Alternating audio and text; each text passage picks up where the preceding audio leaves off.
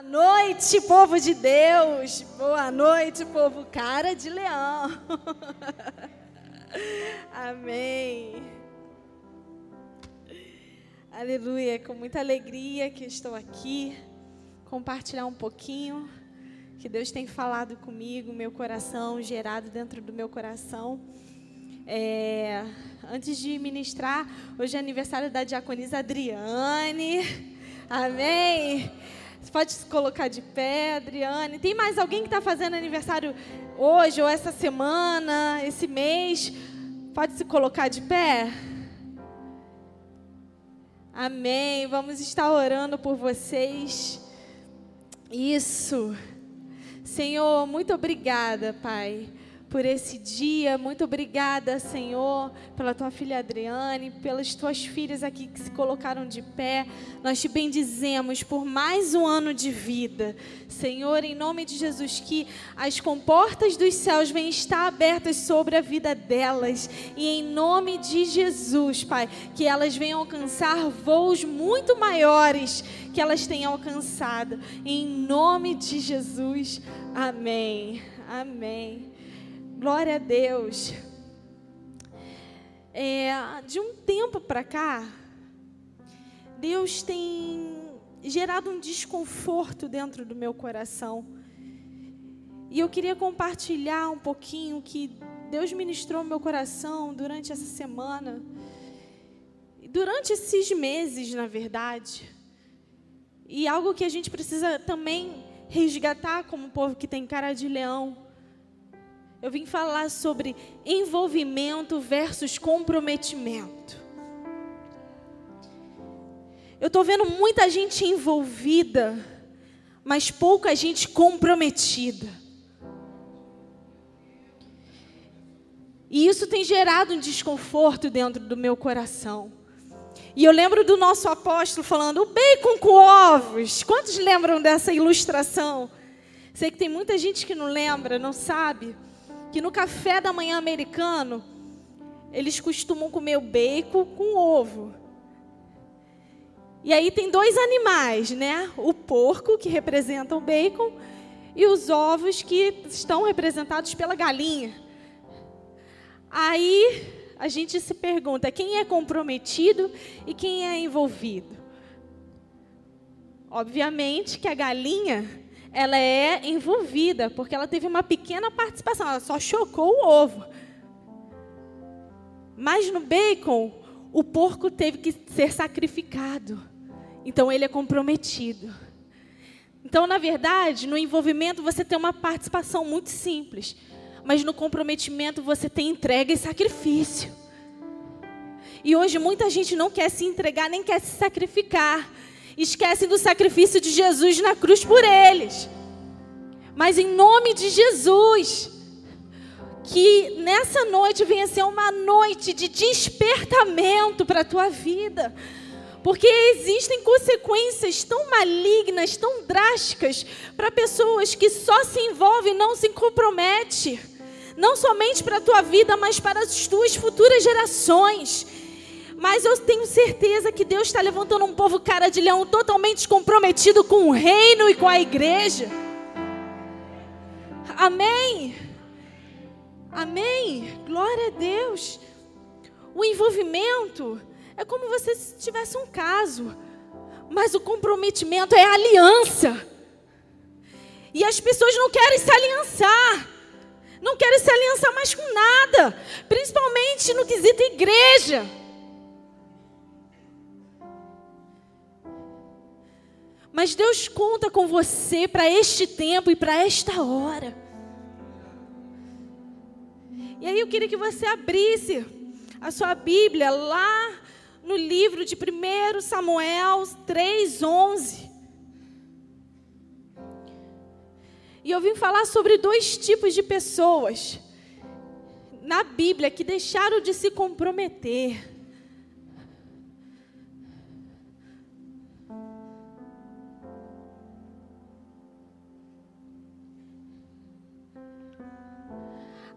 Pessoa é Eli. Quantos acharam? Digam amém. Ele deixou de se comprometer porque ele não se posicionou na função que Deus colocou nas mãos dele. Ele era pai de filhos da pá virada, sabe? Que todo mundo sabe que faz tanta besteira por aí. A nação inteira de Israel sabia que eles blasfemavam contra Deus. E aí eu queria que vocês prestassem atenção lá em 1 Samuel 3, 11 a 13. Diz assim: E o Senhor disse a Samuel: Vou fazer algo de espantoso em Israel. Vou dar cumprimento a todas as tremendas coisas que avisei a Eli. Avisei-o continuamente ele e a sua família de que os castigaria por causa dos filhos andarem a blasfemar de Deus, sem que ele tivesse feito nada para os impedir. Em algumas versões falam sem que ele os corrigisse ou os repreendesse.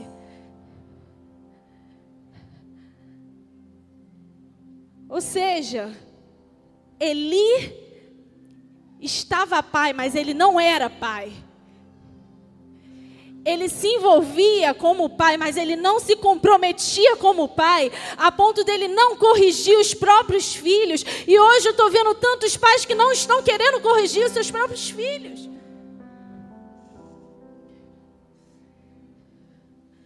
Hoje mesmo, estava lá no Facebook, naquele news, Mãe senta no chão chorando porque o filho de dois anos cuspiu no rosto dela.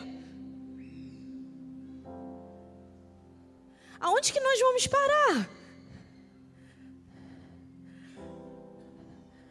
Claro, você tem que dar todo o seu amor, todo o seu carinho, toda a atenção para o seu filho, mas não é para passar a mão na cabeça dele. Você precisa corrigir. Você precisa dizer um não. Eu sou da geração que se meu pai só olhasse para mim, eu tremia dos pés à cabeça, da cabeça aos pés e tudo tremia dentro de mim.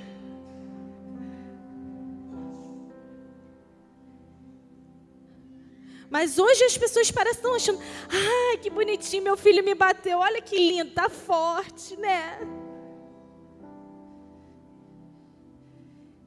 Em nome de Jesus, Pai, Mãe, Deus te deu essa função de ser pai, de ser sacerdote, de ser sacerdotisa do seu lar. Exerça essa função, exerça essa função. Não abre mão. Seja comprometido com a tua casa, com a tua família, com os teus filhos.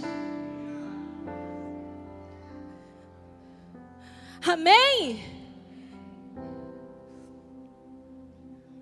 E Eli também ele não só aponta para a função de pai, mas para a função de líder, de pastor, líder que tem passado a mão sobre o seu liderado, pastor que tem passado a mão por cima da cabeça das suas ovelhas, em nome de Jesus, para não querer ficar mal, em nome de Jesus, vai ter um momento que você vai ter que confrontar as suas ovelhas, vai ter um momento que você vai ter que confrontar o seu liderado. Não vai ter um momento se ele errar, claro, no amor, no carinho, mas vai ter que disciplinar, vai ter que corrigir. Isso é prova de amor.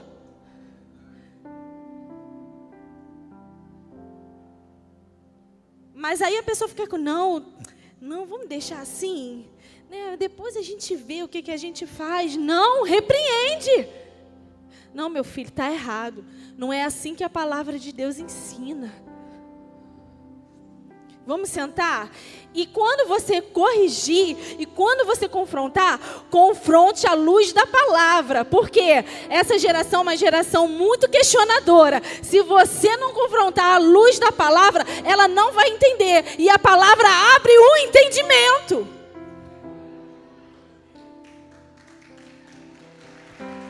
Aleluia! A palavra abre o entendimento. E aí lá em 1 Samuel, 1 Samuel 4,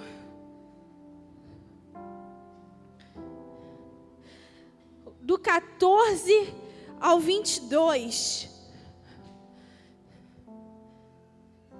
diz assim: O que é este barulho todo? perguntou Eli. O mensageiro apressou-se a vir ter com Eli, dando-lhe a conhecer o que sucedera.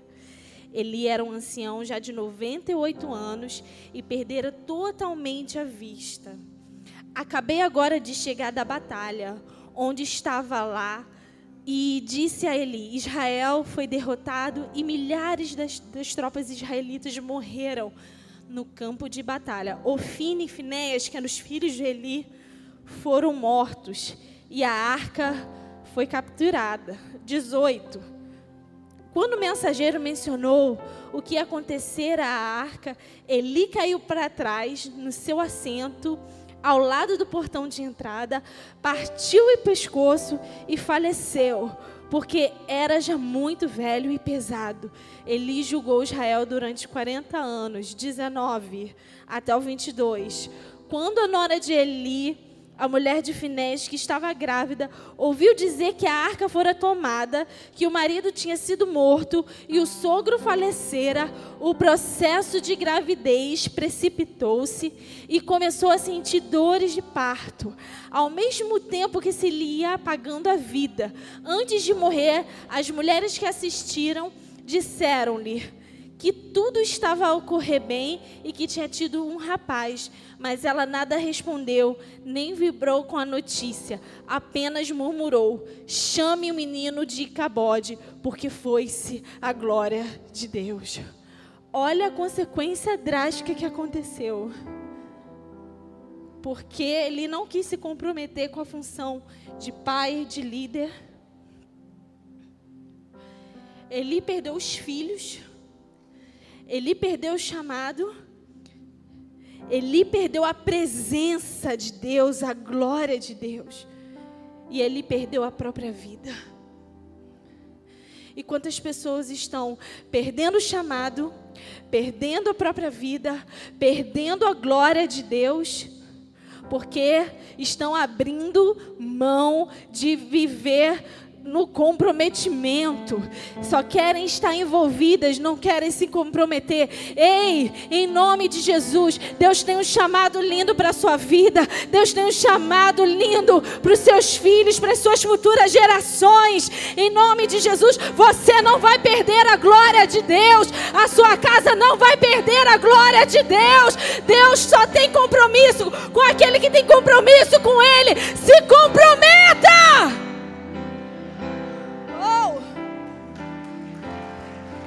Aleluia! Aleluia! Dê uma sacudida aí no teu irmão. Se comprometa, meu irmão.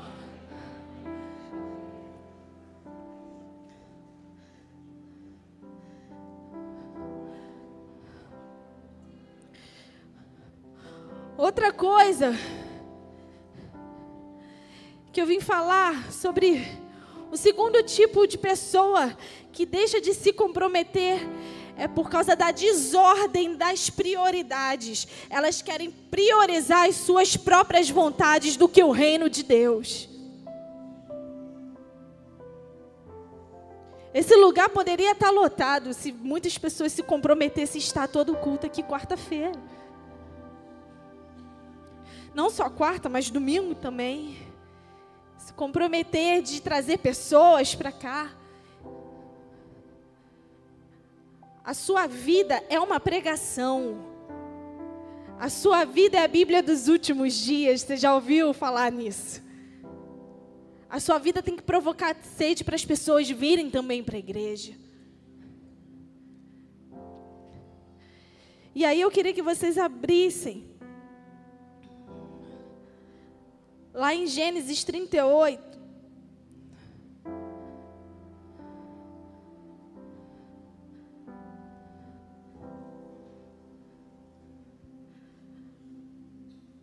partir do versículo 6.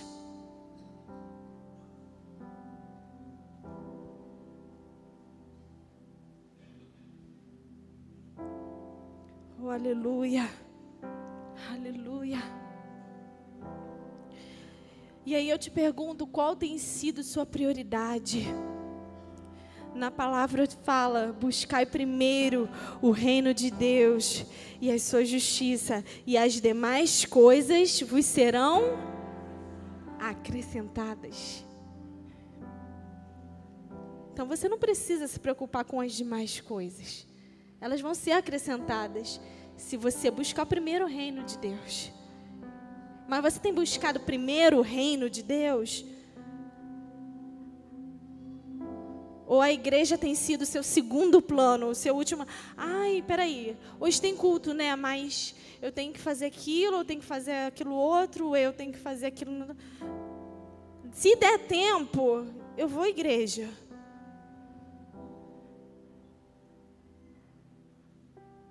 Imagina se Deus fizesse isso com a gente. Eu vou abençoar país tal, a nação tal, tal. Se der tempo, eu vou abençoar fulano. Se der tempo. A prioridade do seu tempo é Deus. É o reino de Deus. E aí eu queria que vocês abrissem lá em Gênesis 38, 6. Quantos acharam? Digam amém. Amém. Diz assim: 6 a 10. Judá, pois, tomou uma mulher para Er, e seu primogênito, e o seu nome era Tamar. Er, porém, o primogênito de Judá, era mau aos olhos do Senhor, e por isso o Senhor o matou. Então disse Judá a Onã: Toma a mulher do teu irmão e casa-te com ela, e suscita de procedimento, né? Prosseguimento ao teu irmão. Onã, porém, soube que esta descendência não havia de ser para ele. E aconteceu que, quando possuía a mulher do seu irmão, derramava o sêmen na terra para não dar descendência ao seu irmão. E o que fazia era mal aos olhos do Senhor, pelo que também Deus o matou. Tamar tinha se casado. E aí, o marido dela faleceu. E naquela época, quando o marido morresse, quem assumiria era o irmão, o irmão mais próximo. No caso aqui era Anã. O que, que o Anã fazia? O Anã tinha relações com Tamar, mas na hora de liberar a semente dele nela para gerar filhos, ele jogava a semente no chão. Vocês estão me entendendo? Sim? Ou seja, ele queria o prazer da relação sexual, mas ele não queria se comprometer em gerar descendente. E quantas pessoas querem só o prazer, mas não querem o comprometimento de gerar outras coisas para Deus, outras vidas para Deus, outras. Vocês estão me entendendo? Isso é sério. Isso é muito sério. Porque no comprometimento, no envolvimento, você tem um prazer momentâneo, mas no comprometimento você tem a satisfação plena, porque você está comprometido com o teu propósito.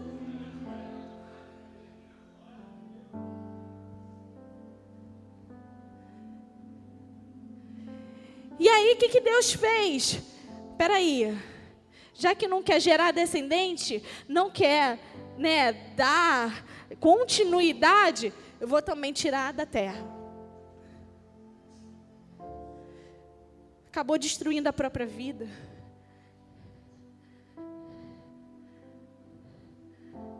Sabe, gente? Isso é muito sério.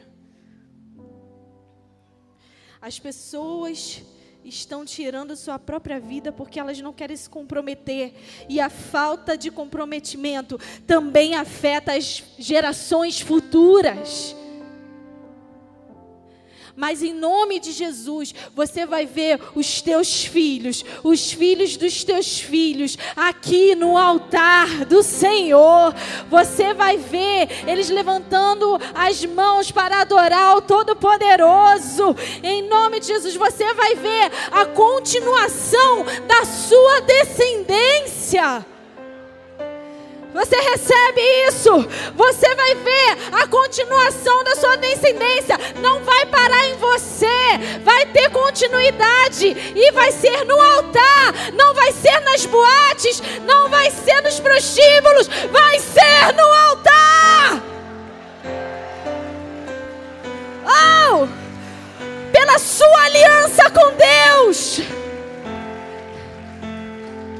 Deus não negocia a aliança dele. Se ele tem aliança contigo e com a sua descendência, você vai ver eles se multiplicarem.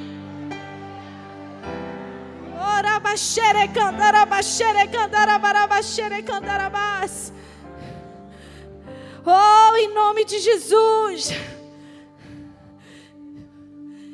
Oh, isso! O Espírito da glória do Senhor está aqui e está trazendo temor, e está trazendo despertamento, e está trazendo arrependimento, e está trazendo conserto. Em nome de Jesus, conserta a tua vida. Para de ser um crente envolvido, meia-boca. Você não é um crente esquenta-banco. Vai trabalhar para Jesus. Arregaça as mangas. Se comprometa com os ministérios ministérios. Em nome de Jesus, Deus vai fazer algo lindo através de você. Oh! Aleluia!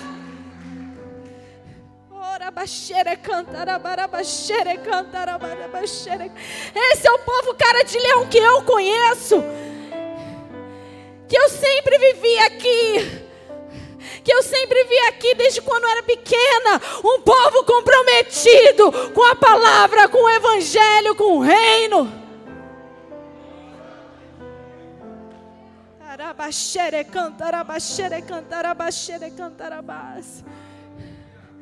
Aleluia. Para terminar, eu tracei um paralelo. O envolvimento, ele revela habilidade, mas o comprometimento revela o caráter.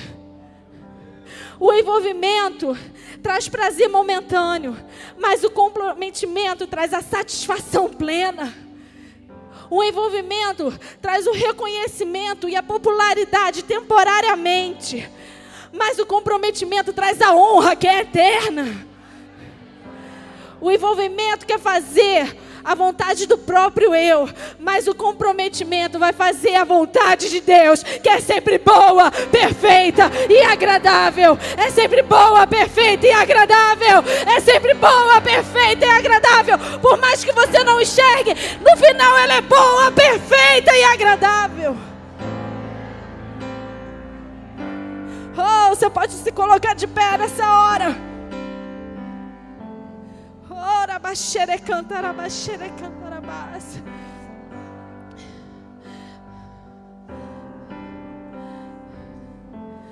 Aleluia.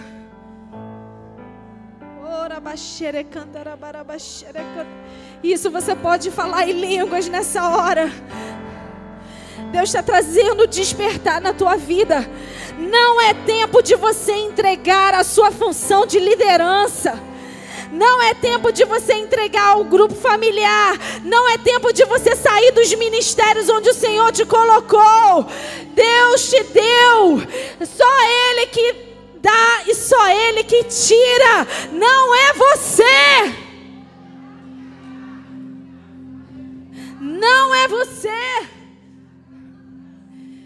Se por acaso, no momento da caminhada, você era totalmente comprometido, totalmente assim, assíduo na igreja, totalmente é, se entregava, se sacrificava, mas você se feriu, você se machucou, você teve outras prioridades, você só foi se tornando um crente envolvido. Em nome de Jesus, a unção que está sendo derramada aqui nessa noite vai te despertar, pra, vai te despertar para você se comprometer mais uma vez. Ah, é uma oportunidade é uma oportunidade de você consertar essa aliança que você tem com Deus. Aleluia. Oh, aleluia.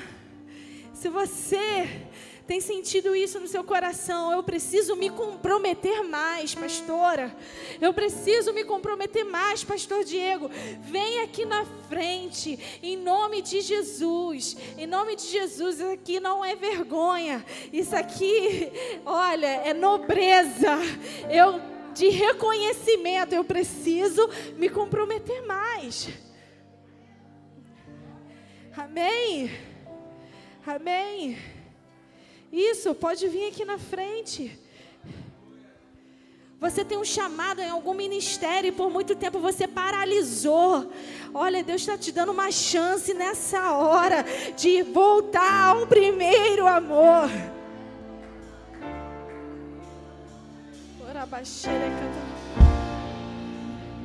Você que é pai também que está tendo essa dificuldade com o seu filho, com a sua filha, não abra mão do seu papel de autoridade. Não abra mão do seu papel de autoridade. Se você está tendo dificuldade, vem aqui na frente, porque Deus te deu autoridade. E Deus vai renovar essa autoridade na tua vida, em nome de Jesus. Ah, pastor, eu não estou conseguindo, está muito difícil educar meu filho. Não, Deus vai te dar uma estratégia. Espírito de sabedoria vai parar sobre a tua vida quando você estiver falando com teu filho, com a tua filha. Não é ele que vai te dominar, não. Você tem autoridade. Pai, mãe, você tem autoridade.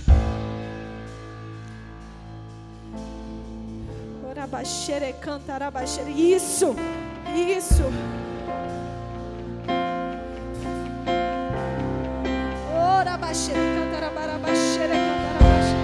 Isso.